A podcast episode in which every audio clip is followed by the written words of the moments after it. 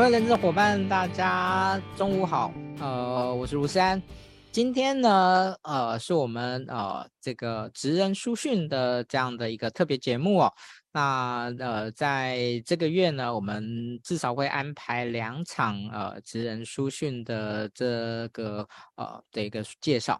那我们今天呢，呃，介绍的这一本书呢，叫做《文案力就是你的超能力》。好，那可能对于哦，因为我们在观看小众们在观看人，可能大多数呢是 HR 的伙伴，你可能会想说，可是我又不是专门的写作家之类的，那这个超能力跟我有什么特别的关系？哦，错错错！我想在这边呢，我想今天呢，做招募的，或者做培培训的，或做其他的员工关系的各位。呃，我们其实都花了很多的时间，必须要去撰写有关于我们所呃招募的文案、培训的文案、员工关系的文案。哦，我想这些的部分，呃，做人资伙伴呢，应该都可以感同身受哦。对，就是说这个文案的能力呢，其实对人资伙伴而言呢，其实是非常非常重要的。哦，所以呢，今天我们很高兴邀请到呃这本书的作者啊。哦那个，我们都其实我们都请呃俗称叫 V 大哈，就请他吧，Vista 老师。好，那他的中文名字呢是郑伟权啊老师。好，那这个。基本上我今天不会再称不中称他的中文名字了哈。那那个在这边郑重的要跟老师道歉哦，就是那个老师的那个呃最后一个字呢是竹字头的哈。我们在呃之前所公布的海报上面呢是是草字头的，在这边那个公开跟老师做致歉一下，抱歉抱歉。好，那我呢先请老师呢跟大家打声招呼。好，午安，谢谢世安，谢谢今天来收看这个节目的朋友们，大家好，我是 Vista。那么呃，的确哈，我刚刚说到名字哈，我想这个名字不但是一个称号哈，的确也蛮复杂，因为我的名字哦，这个常常有人写错念错，所以我觉得也很习惯啊。那为什么是竹字头呢？这边也可以讲一下，因为我是新竹人嘛哈，所以是竹字头哈，我不是草山人哈，所以不是草字头。我想大家就叫我 Vista 就好了。我想 Vista 很简单啊。那今天非常开心有这个机会来跟大家来宣传我的新书。那我想，其实要介绍新书是一回事啦。我觉得最主要我还是要来推广写作哈，还是我还是很希望跟大家分享有关写作的一些乐趣啦。那么刚刚世安兄说的也很好，很多人会以为说哇，那我不是做我不是做文我不是文字工作者啊，或者我可能是做行政做人资的呀，那跟写作有什么八竿子打不着的关系啊？其实不是这样的啊，因为。写作哈，它本身是沟通表达的一环。那我们现在在职场上，其实你很多时候你都需要透过写作来帮助你传达你的观点。所以呢，呃，我也很希望说今天有这个机会来跟大家聊聊写作到底是怎么一回事，然后怎么样让文案力哈来变成你的超能力。嗯，好。那个谢谢啊，那个出版社不以及那个魏莎老师这边的支持哦。那今天呢一样哦，就是帮我们呢把我们今天的直播呢，今天中午然后大家可能呢就可以那个配着饭呢，然后呢听听我们的直播哈。我们今天不会讲的太严肃哈。那那个魏莎老师呢是非常健谈、非常厉害的一位一位老师哦。啊，我想呢大家那个中午呢，哎这个这个嘴巴呢那个有吃的好吃的东西呢，脑袋呢有听得很棒的东西哦，在所以呢赶快帮我们分享一下。那我们呢，呃，在下面写上也分享，我们今天会抽出两位，会抽出两位来赠送哦，这那个书。好，那我们也会把文把那个购书的链接放上去哦。这个我们一直有强调哦，那个送书呢只是心意哦，这个好书呢希望大家的支持，而且这本书哦确实值得您那个来购买哦。它其实某个程度而言哦，其实我我认为其实是蛮有工具书的这样的一个。一个这样的一种范例的的一感感觉哦，OK，好，那那个赶快帮我们分享哈。那接下来呢，我们就直接进入我们的那个就访谈的部分。好，那我们现在呢，先暖个身哦，来跟请教一下贝斯特老师哦，关于哦这个文案写作跟所谓的文艺写作这两件事情哦，很多人其实有点搞不太清楚啊。然后呢，其实很多人很怕写作，是因为他觉得写作就有点像。呃，一定要写出那个文情并茂的东西哦，所以呢，那个当那个他觉得好像写不出这样的东西的时候呢，他就不是很想要动笔，或或或是害，或者很有点害怕哦。所以这两个差别到底是什么？我想这个今天，我们先暖个身，请老师请教一下老师。好，谢谢诗安哈。那想这的确是一个很有意思的问题哦，因为我们谈到写作，其实写作的范畴当然它是非常大的哈，但是如果说我们简单的啊。我们简单的二分法的话，我觉得写作我们可以简单分为两种，一种就是前面提到的哈译文的创作，那另外一方面就是比较是职场跟生活的写作。那先谈这个译文创作，我想各位你可能从小就看过很多的译文的作品吧，比方说我们看过舞台剧啊，看过小说啊，我们可能每个人都喜欢什么哈利波特，喜欢金庸，喜欢村上春树等等。那么这些作家，当然他们写的文学作品。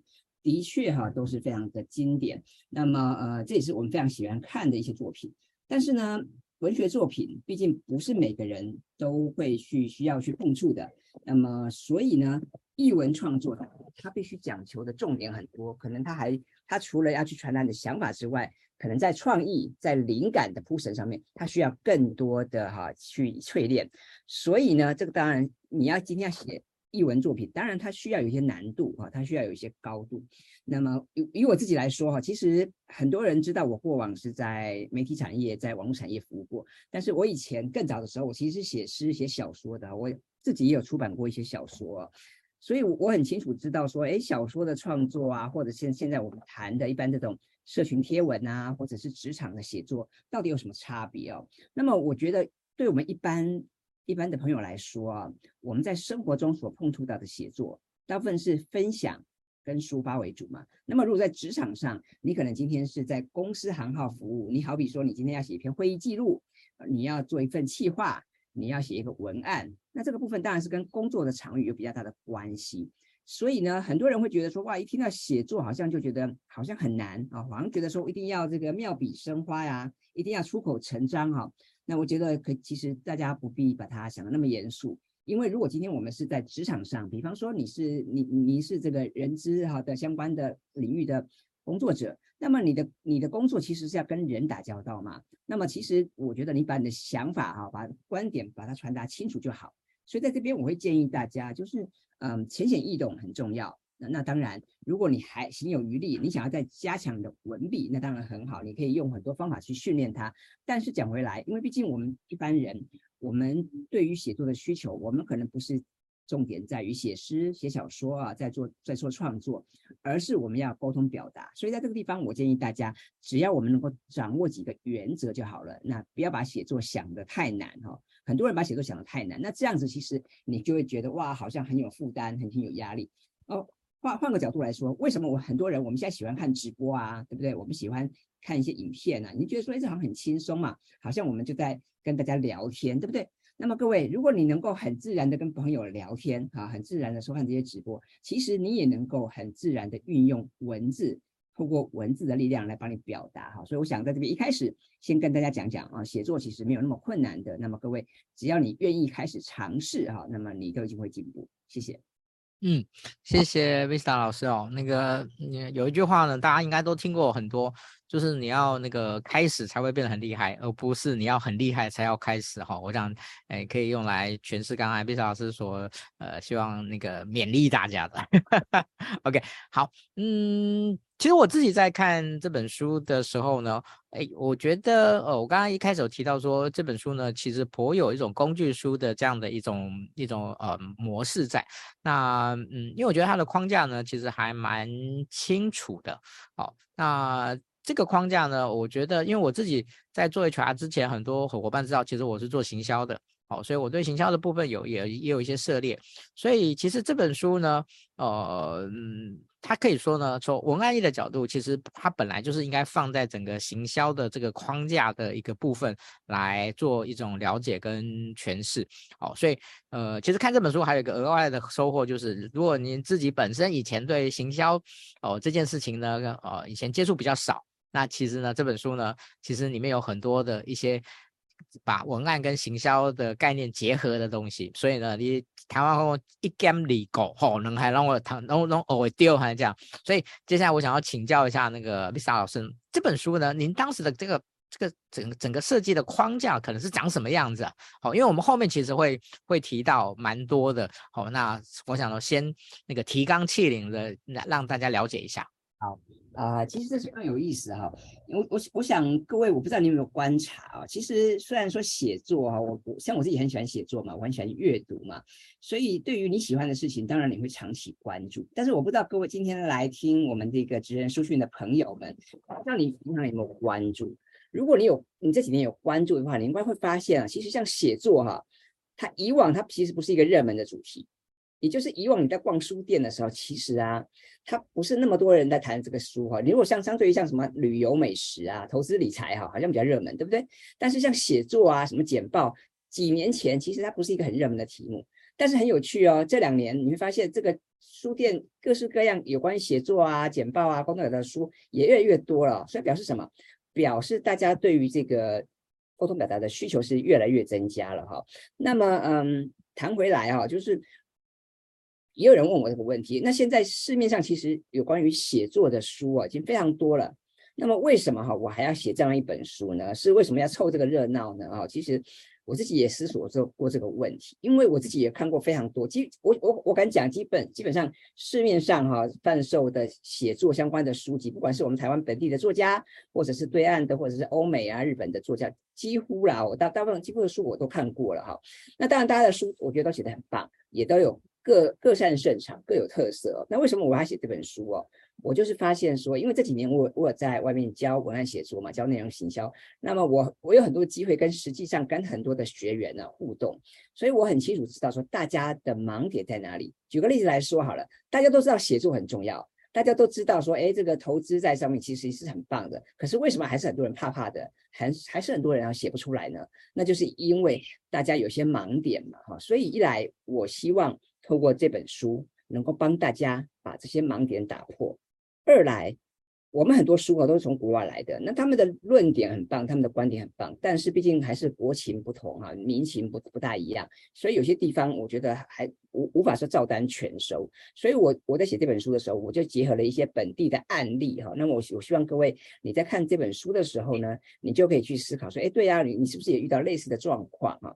再来。我们这本书啊，虽然是从这个文案写作着手啊，但是其实，呃，我我希望的它不只是一本谈文案写作的技巧的书，我希望带给大家比较全面的一些观察跟想法。所以呢，我们谈写作啊，就是我认为是要一个比较好的状态，应该是应该是见树又见林，就是你不是只是看到那棵树啊，你要看到整片的森林。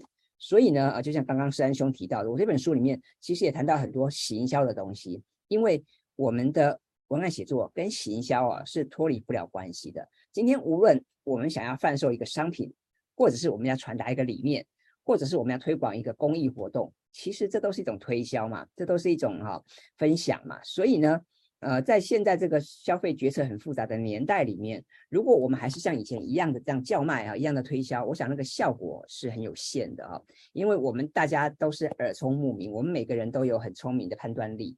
那么你你会知道说什么东西是你想要的，什么东西虽然它也很好，但是也许你没有兴趣。所以呢，我就希望说，我这次来写这本书啊，啊，不只是来跟大家分享文案写作的技巧，我更希望带给大家一些啊本地市场的一些观察。那这些当然是结合我自己近几年来我的一些教学的经验呐、还有在我就是我在企业做一些顾问咨询的辅导啊，会遇到的一些问题啊。所以我是希望说，我的这本书我能够带给大家，不只是教你怎么样写文案，不只是告诉你写作的技巧，更能够传达一些跟写作有关的，比方说怎么建立一个正确的心态呀、啊，怎么样传达一个很好的内容的架构啊，怎么样一开始先建立一个很好的内容策略，这个是我希望能够带给大家的。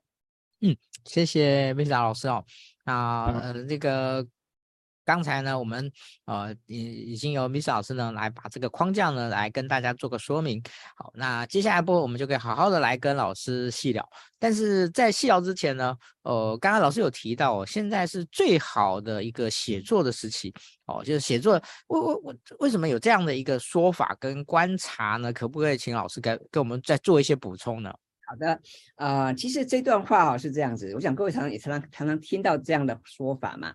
很多人讲说，哎呀，这个做一件事情最好的事情哈是可能是十年前啊，但是如果你十年前还来不及做，那至少现在开始做也不晚啊。这其实是一个一位非洲的作家哈，他所他所说的啦哈。那么我觉得其实这个道理可以套用在很多事情上面，好比说投资理财啊，我们都知道，如果你想要投资理财，你想要 FIRE 好了，财务自由，当然你可以提早布局，那很好。我觉得写作也是一样的道理。其实很多人都知道开卷有益，很多人都知道阅读是很棒的事情啊，写练习写作是很好的事情。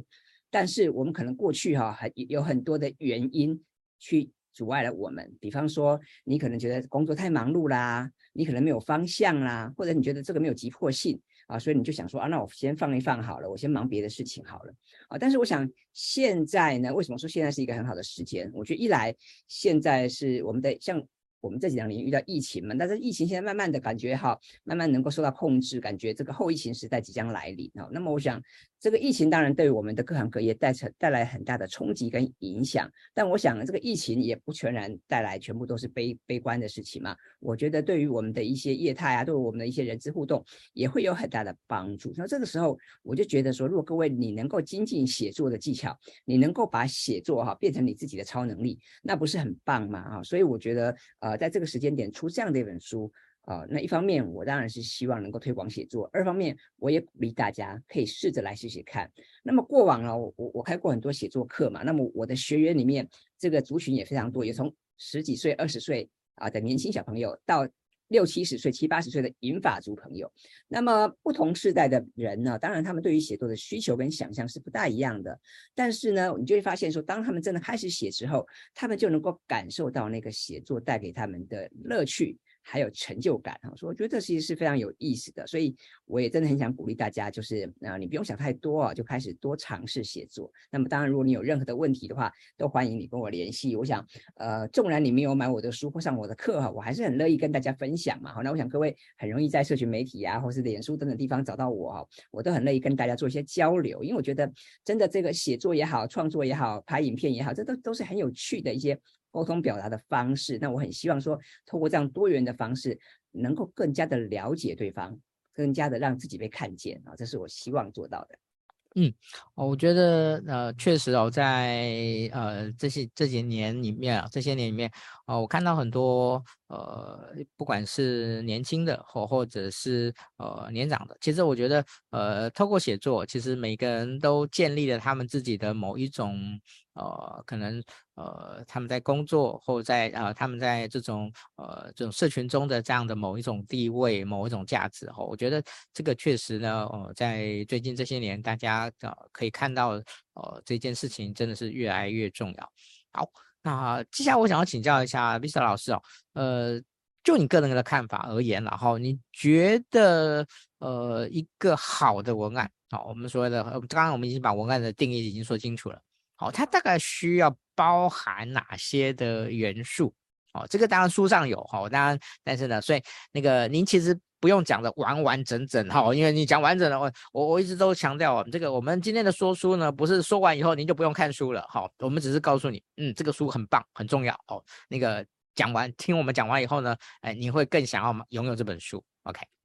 好的，呃，我来跟大家分享一下哈，就是写作，当然我们要需要注意的事项很多。那我在书上有提到三个写作元素，我想这三个写作元素可以在这边简单跟大家分享一下。我想在分享之前，各位不妨先先想想看哦，今天当你需要写一篇文案的时候，或者是各位你回想一下你的大学时代啊，你的研究所时代，当老师要你做一篇简报的时候，各位你会想，你第一个动作是做什么啊？我想很多人哈，可能一听到要写作啊，或者要做简报，可能马上就是会把电脑打开，然后呢，把什么 Word 啊、PowerPoint 这些软件打开，然后再来呢，你可能就会连上 Google 哈，或者连上百度、连上 Bing 等搜寻引擎，然后开始找资料。我想这个是很多人习惯的动作。我想甚至包括我自己以前也是这样子过来的哦。但是各位你可以想一想哦，这样的一个动作，这样的一个搜寻啊，这样找资料的方式，到底是否合适？到底是否有效益哦？我觉得这可能是要打个问号的哦，因为呢，如果一开始我们就在那边拼命 Google 搜寻呢，如果找不到资料啊，你会觉得很苦恼，你想都完蛋了，那这个到底哈，巧妇难为无米之炊嘛，你没有素材啊，没有资料，那要我怎么写文章呢？对不对？我哪来的案例，哪来的数据呢？好，反过来，如果今天你一下找到非常多的资料，你可能会开心五分钟，你心想太棒了哈，这个我有很多的题材可以发挥了。可是再来呢，你就会。又会陷入另外一种困扰，为什么？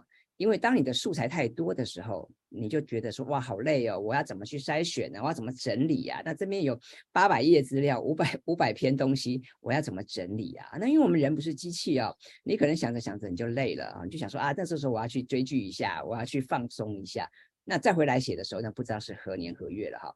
所以呢，我会建议大家，呃，要注意几个写作元素，也就是第一个，你在写文案的时候，我建议大家可以先不急着马上写。而是先在脑袋里面想一想，到底你今天写文案也好，写文章也好，你的目的也好，你的动机是什么？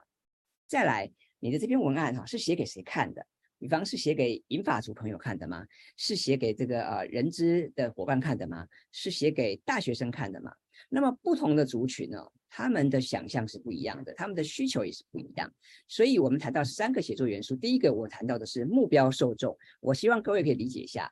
那你你要对谁说话呀？然后这个目标受众他们的属性是什么？他们的需求又是什么？接下来第二个写作元素啊，就是谈到这个商品的特色，也就是贵公司说，我现在你要卖一个商品，然后要推广一个服务，那么你要很明确的提到说，哎，那我们自家的商品有哪些的特色，有哪些利益哈，或者是有哪些的品牌价值、理念等等，你必须要在字里行间很清楚的表达出来。这个是第二个写作元素，也就是所谓的商品特色。那么第三个写作元素啊，就是瞄准目标。什么叫瞄准目标呢？我不知道各位你有你有没有打靶的经验啊？我们过去在打靶的军训课打靶，这个我们是不是都要有一个这个标的物，对不对？我们要很精准的瞄准他们嘛。所以，我们今天写文案做行销，其实这个道理是相通的。我们都需要精准的瞄准目标受众他的需求。换句话说，我们要帮他找到一个动机。什么动机呢？就是能够支持我们的动机，或是能够购买我们的动机，或者是今天好比我们的这个人资小周末又举办了一个新的课程、新的活动，那么希望大家来参与。那么你不能只是告诉他说：“哎，这我们现在办了一个新的活动啊，我们邀请的老师、邀请的贵宾非常棒，大家快来。”啊，如果你只是用这样的方式来描述的话，我想这个效果会比较有限。所以呢，我会建议大家，你在写的时候，你就要能够帮消费者、帮潜在的客户去找到他的购买动机，你要给他一个很明确的理由，让他愿意按照你的指示来行动。所以，我们谈回来啊，三个写作元素，分别第一个就是目标受众，第二个是厘清商品特色，第三个是瞄准目标。那当然，这三个写作元素，我觉得都很重要啦。那么，如果根据我自己的观察，我觉得这个。第三个瞄准目标哈，是普遍来讲大家比较感到苦恼的部分，因为瞄准目标虽然听起来很简单，但是做起来好像有点难度啊。就是很多时候大家会在那个文文章里面不断的打转哈，就是你写来写去，你都不知道说要怎么样很有行动。怎么样把你的行动呼吁把它表达出来，或者是你怎么样让大家看了就觉得，嗯，没错，这就是我想要的，这就是我要的，这就是我想听的课，我要赶快去报名。啊，很多人在这个地方，我觉得他还是稍微差了一点哈，所以这个地方我也希望各位可以好好去思考一下。那么我在我的书上有提供了一些案例哦，我有兴趣的这个伙伴，你之后看书哦，你应该可以就可以结合这个案例来去思考说，哎，有原来这三个写作元素，我们要怎么样相互的搭配？还有要怎么样的来去落地哈？那我想这样的话会对各位比较有帮助。嗯，谢谢啊不是老师哦。那其实我们在开始的时候有提到说呢。啊，老师其实包含了很多有关于行销的一些重要的的一些呃概念跟手法在这本书里面了哦，所以在我们今天的中场休息之前哦，哦，当我们这个这个职人书讯的中场休息很短哦，那啊，但是我们还是要让老师那个稍微休息一下哦。那在这个之前呢，我想最后一个问题想要请教老师的就是，呃，书上有提到呢，就是所谓的。精确的目标受众的的一个设定的这个议题哦，那我觉得，诶，其实真的还蛮重要的。好，就是那个，呃，有的时候这个大家，呃，其实。你会发现到，就是呃，我们说文不对题啊，就是你你你你写的东西到底是要给谁看的？是你给自己家人看的呢，还是给外人看的？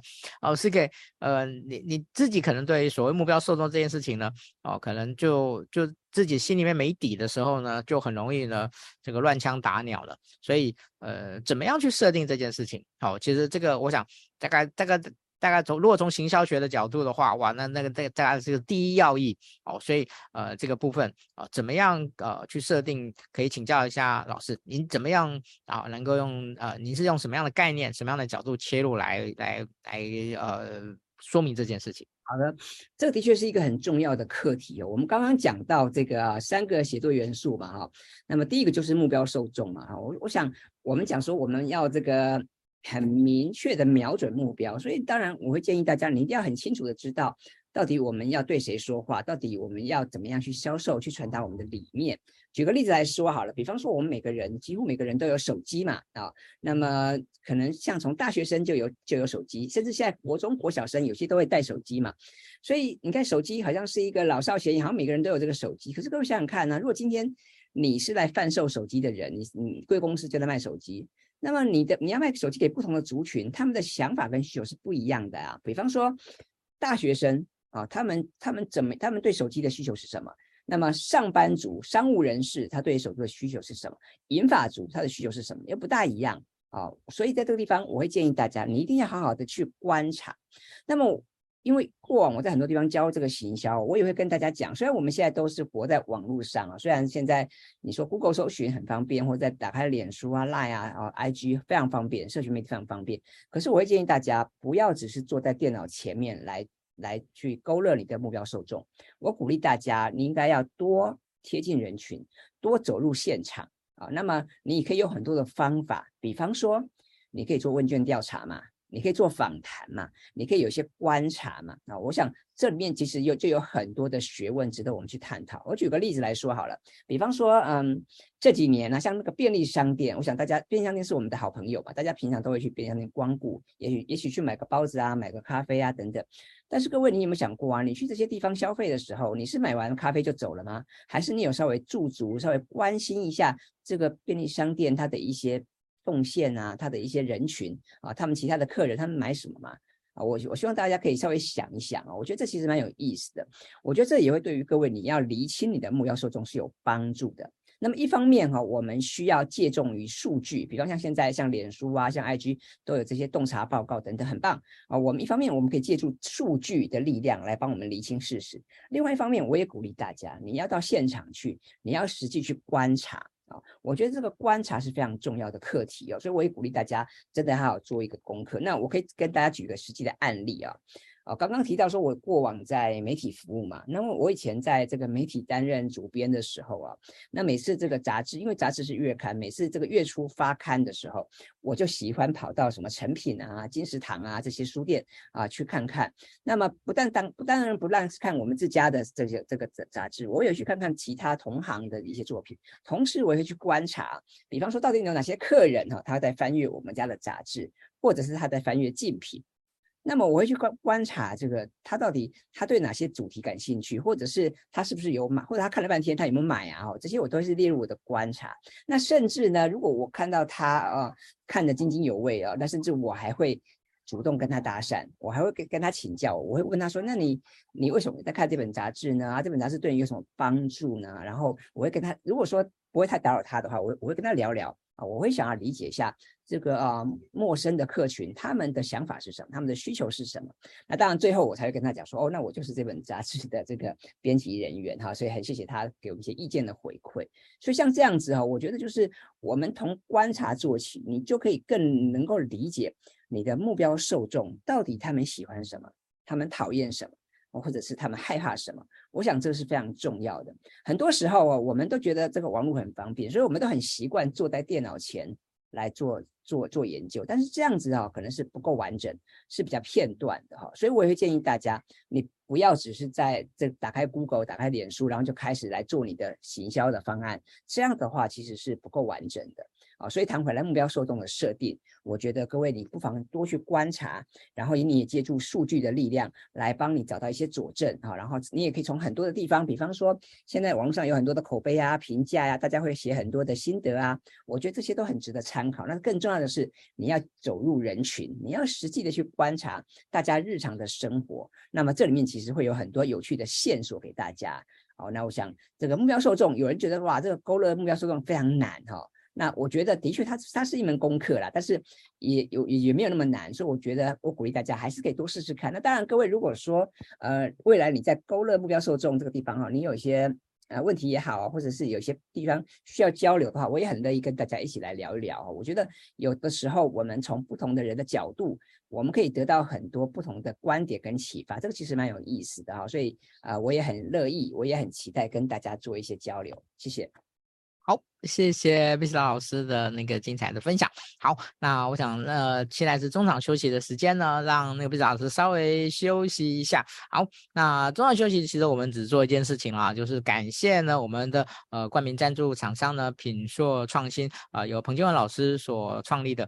呃，品硕创新呢是台湾在问题解决跟决策思考上面的呃专家哦、那他们呢非常呃在这几年呢呃努力的在推广有关于 P.J. 法。的这样的一个工具哦，这样的一个方法论。好，如果贵公司呢有在有关于这个问题解决呃决策的方面有、有这样的一种课程需求的话呢，呃，欢迎呢跟他们联络。那我待会呢会把他们的一个呃申请的联络的方式呢连接呢放在我们今天直播的的一个下方。OK，好，谢谢品座创新啊、呃，对，在我们十月到十二月的三个月的直播的冠名赞助。OK。好，谢谢大家。好，那同样的哈，那个今天呃，那个谢谢 Lisa 老师跟出版社哦，他们提供了两本新书呢，呃，来呃给。今天呢，帮我们把直播分享出去，然后在下面记得写上已分享。我们在今天的直播结束以后呢，我们就会呃抽出两位啊，抽出两位来提供给大家。好，那还是那句话哈，就是那个新书哦，大家需要大家的支持，好书大家需要大家的购买。好，那个送书呢，只是一点心意。好，我们待会也会把那个书的链接放在啊下面，好，欢迎大家购买。购买，购买，购买，OK，好，那接下来呢，这个下半场的重头戏之一呢，一开始的时候就要跟大家在这本书里面呢，我觉得是非常非常核心的一个部分，叫做 FA。B 一销售法则的部分哦，那呃要写出呢这个怎么样的一个呃铿锵有力的好文案哦，那我觉得这本书这个这个这个法则呢，应该是这本书我个人认为是非常核心的一个部分哦。那我自己看完以后呢，我自己也也深自检讨哈，因为我自己呢其实也也也也是一个常常需要写那个文案的人哦，啊我就觉得嗯这个嗯。不能说完全没有那个概念哦，但是呢，就是没有办法像那个 Visa 老师一样呢，把它那么完整的，呃，那么条理的，呃，那么具有操作性的把它论述出来。哦，我觉得那个，我我我是很打算呢，这个把这个这个部分呢，跟我们的所有那个，因为我们的同仁都需要写这个文。这个这个课程的文案，我想那接下来我一定要要求大家呢，一起呢跟我一样，好好的来把它把它学会，把它把它好好的来来练习一下。我想接下来呢，就请那个 VISA 老师来跟大家说明一下这个 FABE 销售法则。好的，没问题哈。的确哈，这个 FABE 啊，我觉得这不但是一个行销的法则，我觉得在写作上面也很也对大家会有很大的帮助。因为我们刚刚谈到了嘛，如果我们我们把写作简单的二分法哦，一种是译文的创作。一种是比较职场的写作，那我想我们大部分的朋友啊，都是比较侧重在职场写作这个范畴。所以呢，如果你平常你需要写一点会议记录啊，写一点这个文案，写一点这个企划书的话，我觉得我们把 FAB 学好，我觉得这对大家讲会有很大的帮助啊。那么 FABE 啊，其实它对应到四个英文单字，分别是 Feature、Advantage、Benefit 跟 Evidence。那 Feature 就是特性啊。Advantage 就是优点、优势，那 benefit 就是利益嘛，好，那最后的 evidence 就是证据哦。那么讲回来啊，我们刚刚谈到，我们常常会需要用文字来帮我们，不管是传达某些理念，或者是销售某些商品，我们都必须要用文字的力量来传达。但是话说回来啊，我们每个人大家都是耳聪目明的消费者。今天如果你光是在文，你光是在这个文案里面拼命叫卖，拼命说这个东西好棒啊，好棒棒，这个东西好好。你就会买吗？我想不见得，对不对？好，因为现在大家的这个资讯来源非常的多，然后大家的消费决策也很复杂。那么如果说这个东西很很便宜，甚至免费，你就会一定想买吗？其实也不一定啊。所以说呢，我们要搭配很多的环节来来去啊、去写这样的文案，这样子你才能够写出让人觉得有感的文案啊。所以，我们谈到这个 FABE 哦，那当然从特性着手，我觉得蛮好，就是。各位可以去想想看呐、啊，那你怎么样去介绍贵公司的商品？那如果如果像这个，好比说让人资的伙伴，你们可能常常要帮公司写一些啊宣传的 HR，然后或者是这个招募新新员工的一些文章，对不对？那你怎么样去写贵公司的一些品牌的介绍啊？你们公司的企业文化是什么啊？这部分当然就是常常会需要接触的部分嘛。那当然你就要去谈哈，你对于贵公司你们的理念是什么？你们的文化是什么？你们可以满足哈对方的需求是什么？还有就是。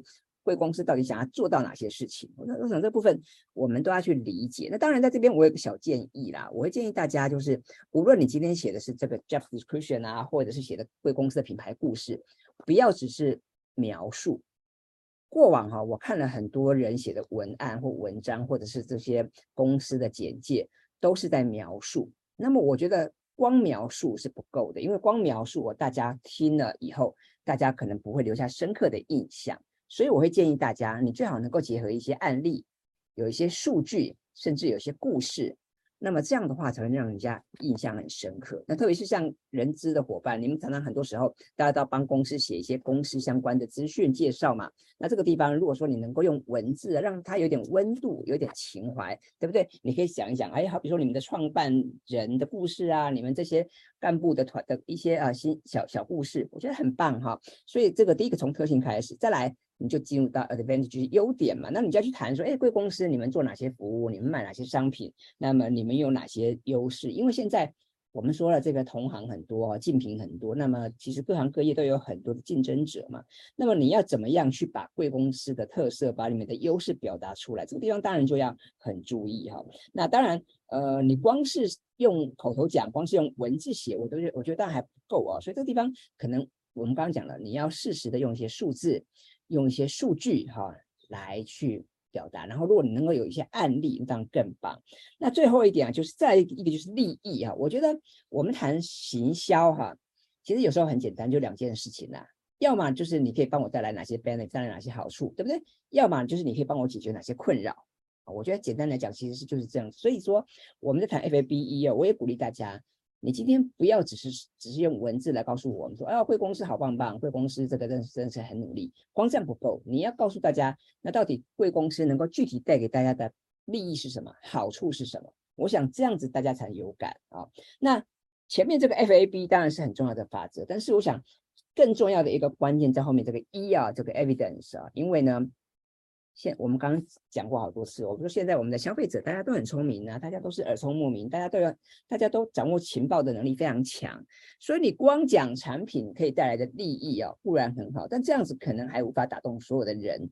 很多人可能他觉得听了还是觉得半信半疑，对不对？他心里想说：“哎，真的吗？贵公司的产品真的这么厉害吗？哦，你们公司出的这个什么维他命啊、叶黄素真的那么强吗？哦，你们公司的这个什么东西真的好那么棒吗？”很多人可能听了以后，他还是半信半疑，他还是无法深信哦，还是没办法理解说贵公司你们到底真的很棒。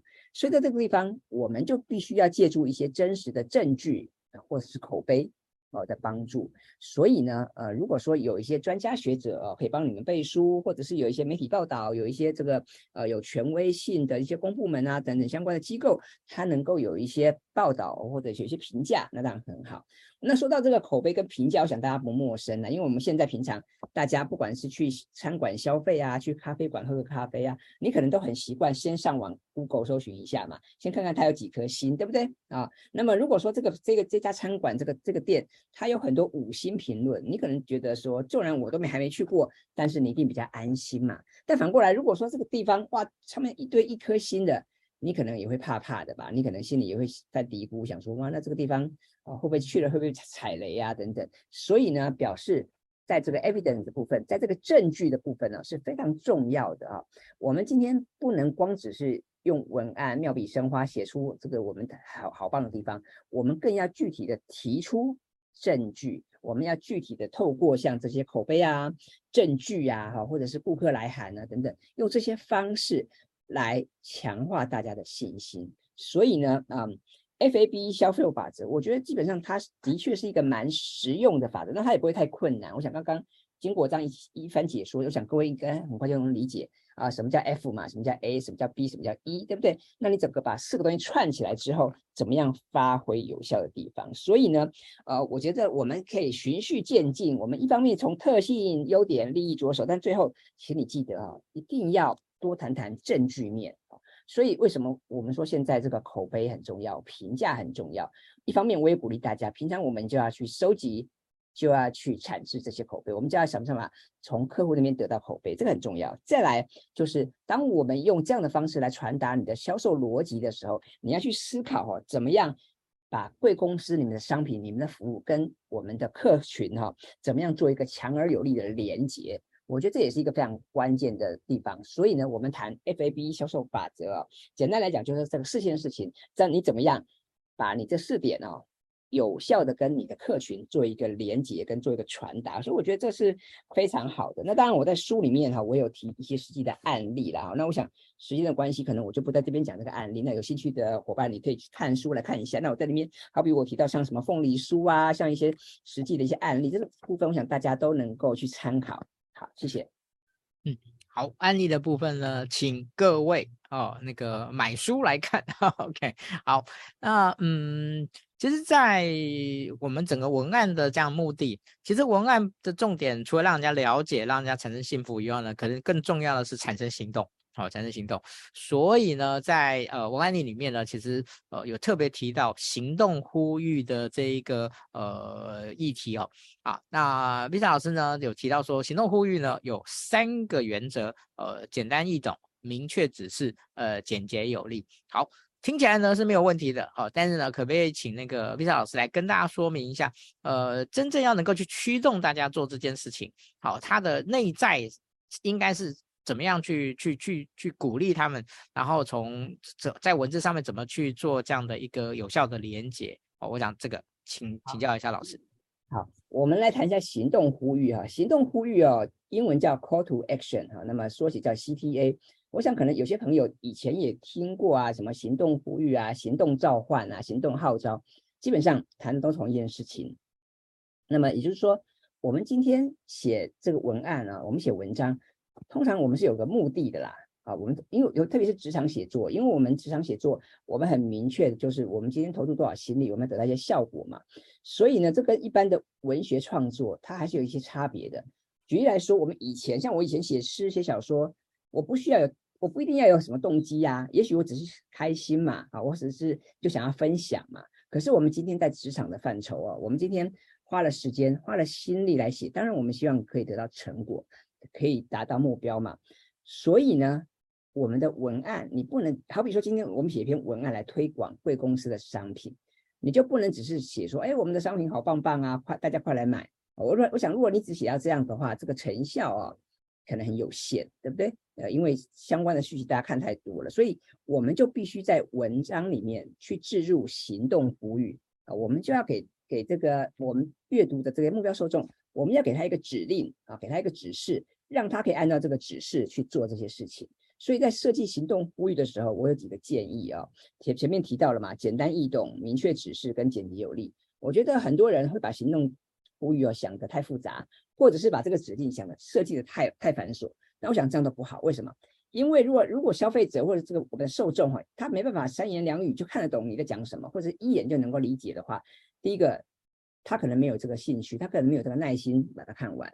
第二个，他可能会觉得哇，好麻烦哦，那为什么为了做这个事情，我还要做这个做那么多动作，对不对？好烦哦，干脆算了，对不对？啊，所以呢，呃，我觉得打造行动呼吁哦，你一定要先让大家能够去理解到底，呃，为什么要做这个事情，还有做这个事情对我的好处是什么。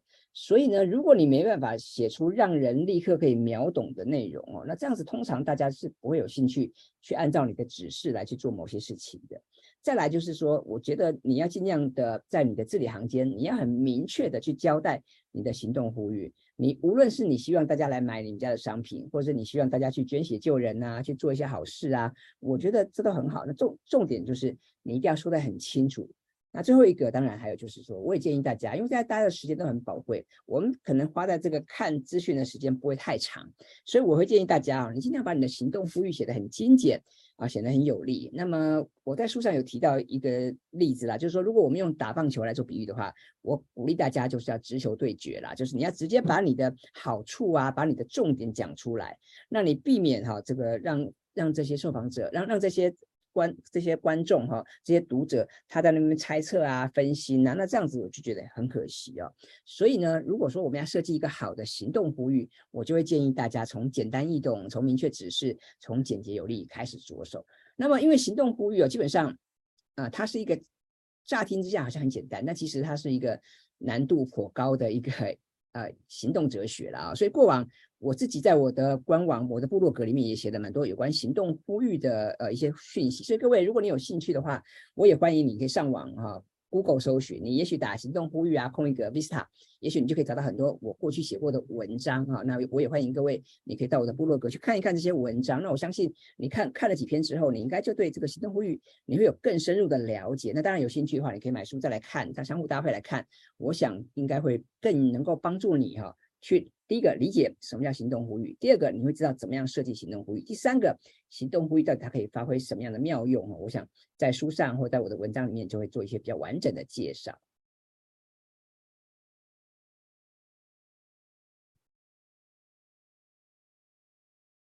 是。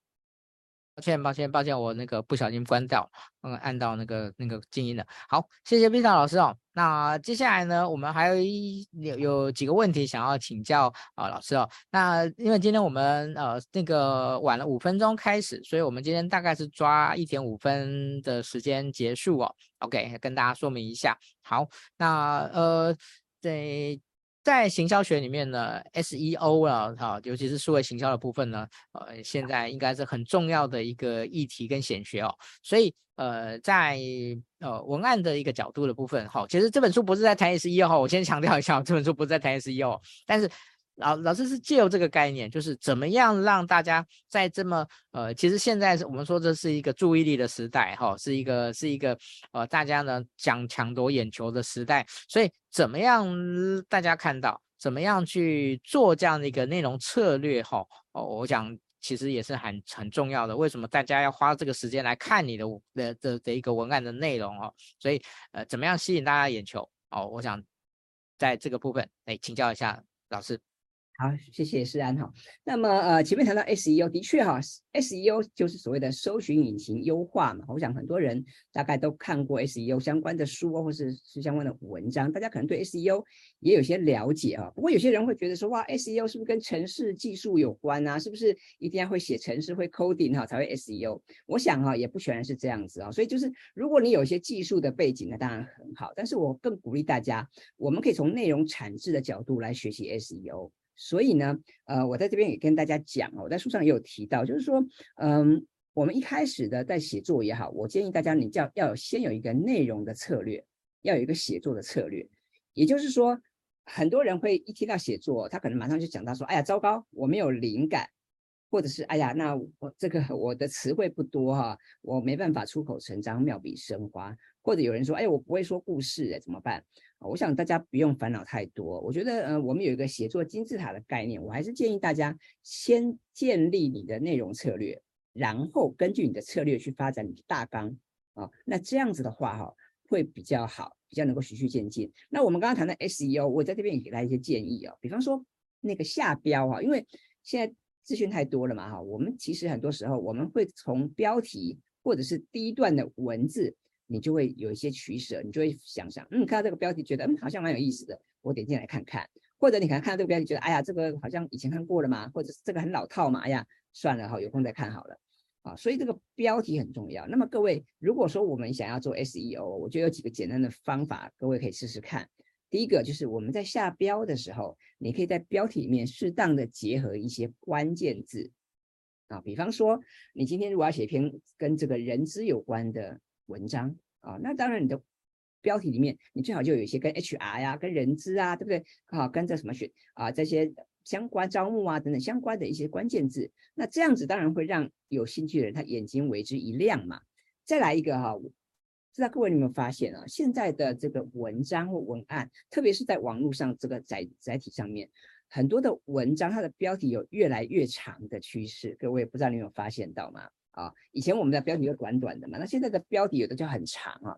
那么如果说在这个大家能够接受长标题的前提之下，我就会建议大家，以后你在下标的时候，其实你可以用主标搭配副标的方式啊，主标搭配副标的方式。举个例子，比方说主标谈这个事情，这个商品，好比说，哎，我们人资小周末即将在十二月举办一个什么周年的什么大很大的活动，OK。你的主标谈这个事情，那么副标啊，你可以谈什么呢？谈这个事情它的意义啊，它的意涵啊，它为为什么？比方说，为什么世安希望办这个活动啊？对不对？你的这个哈起心动念是什么呀？你希望达到什么效果啊？你希望发挥什么效益呀？好，用主标搭配副标的方式，那么就能够让人家能够很快的理解，很快 get 到你的重点，而不要只是说啊，我们人之小周末现在又要办一个很大的活动哦，快来哦。如果你只是写这样的话，可能大家就略过了嘛，哈。但是如果你能够告诉大家说，哎，我们人生小周末哈，现在不但我们要花花很多的力气，花很多的这个精神，我们要办一个很棒的活动，这个活动对大家有什么帮助，对不对？能够帮你解决什么问题，或者能给能给大家带来什么效益？那么这样的话，当然当然大家就很愿意点进来看。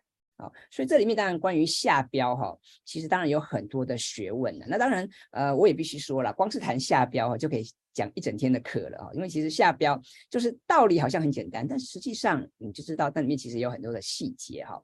那在这边，我再简单的讲一下哈，就是说我们刚刚前面谈到关键字嘛哈，我觉得有我们现在有关键字的思维很好。比方说你是你是人资领域的伙伴，那那当然你就要去很清楚知道哦，人资领域有哪些大家常见的哈的关键字，对不对？再来这个关键字的运用，我觉得它也有很多的学问，因为并不是说你把所有的关键字都堆在上面哈。它就能有效果啊，对不对？各位，如果你这样做，其实这这会适得其反哈。所以呢，我觉得还是各位你要去想想看，你能不能用一些数据，能不能用一些数字，能不能说一些故事，用这样的方式来搭配哈。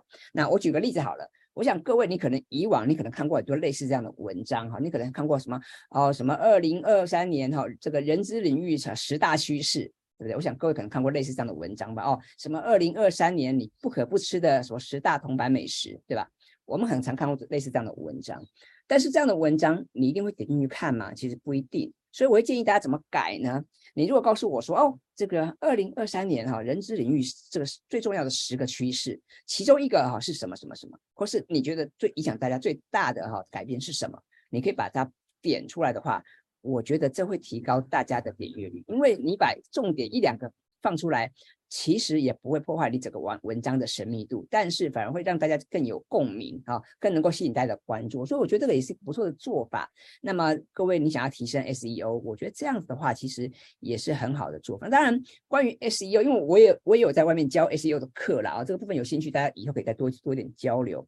那么在这边，我还最后再提一个点，就是各位你也可以去观摩哈，因为我想既然是网络时代嘛，我们家大家都很会 Google 搜寻啊，我想大家也可以去观摩一下别人的作品，那甚至是一些国外的呃的相关的文章，你可以去看看别人他们怎么样下标，他们怎么样举例啊、哦，然后甚至是他们怎么样命名他们的文章网址，这里面当然就有很多值得我们去参考学习的。当然，我的重点不是说让你去抄袭啦、去剽窃，不是这样子，而是说我们可以去观摩一下别人的角度，好，他怎么下标，好，他怎么取舍这个关键字，然后他怎么样做这个啊前后的呼应，那这里面当然就有很多值得我们去参考的部分。所以讲回来哈，我觉得 SEO 的确。很重要。那么，我想，无论你有没有城市啊、技术的背景啊，我想，我们都应该要有要理解 SEO，我们要应该有一些关键字的思维。那么，如果说你能够从内容产制哈，从内容行销的层面着手。那么我相信你再结合关键字的思维，一定能够帮助你啊写出一些让人有感的好的标题。那当然，这个好的标题是成功的一半嘛哈。如果说我们今天这个标题就很吸引人，我想大家愿意给你一首歌的时间了哈，可以去看看这篇文章大家讲什么，对不对？好，所以我鼓励大家，就是第一个的的确你要有 SEO 思维，要有关键字的思维，再来你可以用这个主标搭配副标的方式啊，在这个有限的空间里面去把你的观点把它诠释清楚，那这样的话，我想对于做 SEO 就有很大的帮助。那也能够帮助你呀、或者贵公司你的一些资讯哈，能够很快在 Google 上面被看见。谢谢。嗯，谢谢老师。OK，好，呃。我们还有点时间哦，那我有一个在目原来的访纲里面没有提到的问题，想要然后补充一下，请教老师，就是，呃，老师这本书出版以后到目前哦，呃，有没有一些一些读者的回馈？他们主要的回馈会比较是从哪些哪些哪些角度呢？我还蛮好奇的。好，呃，其实真有意思，因为其实我我这本书是十月中旬出版的哈，所以到现在大概也。也也有也有一阵子了哈，也就快还快到一个月了哈。那么也的确蛮多的伙伴或者一些朋友会给我一些回馈啊。那像我在这本书啊，一开始我就提到三个写作盲点嘛哈。那这个部分其实得到蛮多人的回应的，因为很多人就告诉我说，的确，他们他们都是把写作想得太困难，很多人就觉得说哇，写作嘛就应该要正襟危坐，对不对哈？就应该要这个哈，哇，好像。好像很严肃哈，那其实其实不是这样子啊。像各位想想看，如果我们今天在做一场直播啊，或者是我们在拍个影片，有时候你也是很轻松的嘛哈。所以其实写作你真的不要把它想得太困难。那很多人就告诉我说，真的他们过过去真的把写作想得太困难了，或想想想成是这个作文比赛，或者是想成哇什么起承转合，感觉好抽象哦。那么我觉得就是各位，如果说我们能够从观察、思辨好开始着手。我觉得这当然会对各位你的这个写作有帮助。那么我这边顺便提到一一个点啊，就是说我们谈输入嘛，我们我们平常的输入很多。那什么叫输入呢？比方各位你看书啊、看报纸啊、看新闻啊、看网络啊，哈，或者你在跟朋友交谈，这些都是输入嘛。其实我们每个人啊，这个直接或间接的输入很多，但是哈，我们每个人的思辨哈，我们的筛选，我们的输出就比较少。为什么呢？因为一来。大家可能没有这样的习惯啊，你你可能看了，你比方说你今天你跟你的家人跟你的另一半追剧啊，你可能看了觉得哇好感动啊，这个韩剧美剧拍的好好，可是你不大会把它表达出来，或者是你今天你跟你你的家人去去上馆子吃饭，哇你们吃的很棒的，你们有一个很美美好的夜晚，但是呢你也不大会。把它写下来，对不对哦？所以呢，我会建议大家，就是也你可以多试着从生活出发啊，然后你去把这个你遇到的所有的美好的啊，或者是不大理想的体验啊，把它表达出来。那这里面当然这是一个很好的训练，那也会帮各位做一些积累，因为这些东西都是很好的养分啊，对于我们的成长都是很好的养分。那呃，我像我自己很喜欢写笔记啊，然后我也用了一些笔记的软体，然后呢，其中有个功能就蛮有意思的，我有个功能是每天哈、它还可以有一个随机的功能，就是我可以随机。记号点选按下，然后它会随随机出现一则日记啊。那么我过我都每天看这个不同时间的日记，我就觉得蛮有意思的。因为有时候你哪怕你留下一些只字片语啊，其实对我们的人生来讲都是很好的检视嘛啊。所以呃，我们今天虽然在跟大家谈文案力这本书啊，其实我也是鼓励大家，就是大家可以一起来写作了哈。所以。我在这本书出了之后，的确蛮多人跟我谈到说，哎，到底要怎么样写作？还有就是那个目标受众的设定啊，还有就是行动呼吁的这个地方啊，其实是很多人看了比较有感的。因为大家都知道要写文案，大家都知道说我在文章里面啊，我需要去传达沟通某些想法。可是呢，如果你只是用传统叫卖的方式，你不断的去写贵公司的东西，多好多好。好，我想各位你可想而知了哈，就是我们换位思考嘛，我们大家也不不会喜欢去看那种那种东西，所以当然一来我们要尽量避免哈，只是去。停留在描述的层次，然后只是去叫卖啊，那样子的东西，我觉得是有点过时。所以我会建议大家，你要多说说自己的故事，你要多用案例、多用数据啊，来帮你做一些佐证，然后呢啊，做一些搭配啊。那么嗯，我在这本书啊，各位如果你有你有机会呃在书店看书，或者是有机会拿到这本书的话，各位你可以翻过来，在最后面哈书书背这边哈。那么我在这本书里面，我我做一些图表啊。我我做一些图表，那么我觉得这些图表其实有有助于帮助大家很快的去厘清，比方说什么叫做写作元素啊，怎么建立灵感资料库啊，怎么样让目标受众留下深刻的印象。我用图表的方式来帮助大家哈、能够很快的理解。那么呃，我想今天很难得有这个机会来参加世安的这个直播哈，所以我也想啊送大家一个礼物哦，就是我要把这些图表啊。这些图表原本是在书上才有的，但是我把这个图表，我可以提供给大家让大家免费下载啊，我把它做好图表了哈，所以各位也许等一下我可以有个连接给大家，那么大家就可以去下载。那我希望大家可以参考这个图表啊，你就可以去思考说，哎，对呀，那我们在职场写作的时候哦，我可以怎么做啊？或者我可以怎么样厘清目标受众啊？我希望可以透过这些呃简单的图表或者是电子书哈，我做了几个简简单的电子书给大家，那么大家可以去下载它，然后可以去思考看看。那如果如果你看了你觉得哎不错啊，觉得还蛮有意思的话，那当然再欢迎大家来买我的书。或是帮我再做一些分享，那么我等一下我会把这个连接给提供给我们施然兄这边，好，那再请这个我们人生小周末帮我分享给大家，嗯。太棒了，谢谢 Vista 老师。好，那我我想在我待会呢短短的一个 ending echo 之后呢，我想在最后呢，请那个 Vista 老师呢，呃，用几句话呢，最后来送给啊我们大大家。好，就是呃，对于这个文案力呢，对知识工作者呢的价值跟意义是什么？好，我想也可以综合一下今天的这个这个内容。好，那我我想要小小的那个 echo 一下今天啊 Vista 老师好。呃，其实我觉得，呃，诚如我在一开始的时候，呃，所说的，呃，其实，呃，我们都知道，HR 工作者呢，呃，在行销的能力的要求是越来越越高了。好，那，呃，对于行销的能力，呃，怎么样去，呃，操作雇主品牌啊，这些大家喊得震天价响的，哦、但是，呃，回到一个一个很核心的部分。呃，你要怎么样去去充实整个雇主品牌的内容？怎么样去吸引大家能够来呃观看呃你想要发表的相关的这些呃，你想要去聊让大家知道说呃公司呢哦、呃，你的公司是是是怎么样哦、你的公司的这个文化是怎么样，你的公司的这个氛围是怎么样？这些其实说穿了还是回到呃文案的能力的这件事情上面哦。那所以呢？呃，雇主品牌，呃，数位行销招募也好，呃，我觉得在这中间呢，最重要的一个工具跟能力，其实就是文案力。好，我想这是今天为什么我那个特别想要邀请那 Vista 老师来跟大家做这样的一个分享的一个原因。好，最后交给 Vista 老师。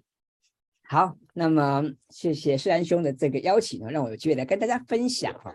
那么讲回来啊，我觉得这个我们回应到我们今天的书名啊。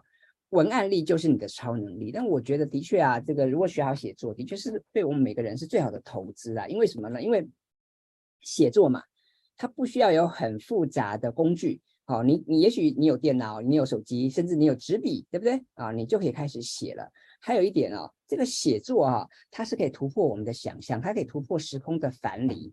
啊，那么文字啊看起来简单，但是其实它却可以穿越时空，它可以穿越距离，对不对？啊，那它甚至像现在在这个疫情的时代，也许你出国啊等等不是那么方，还不是那么方便，但是呢，我们通过文字的传达就能够帮助我们哈、去跨越时空，帮助我们去缩短跟人跟人之间的沟通的距离，这不是很棒的事情吗？啊，所以我们今天谈到文案力就是你的超能力这件事情，也许有些朋友哈、会把关注的焦点放在那个钞票的钞。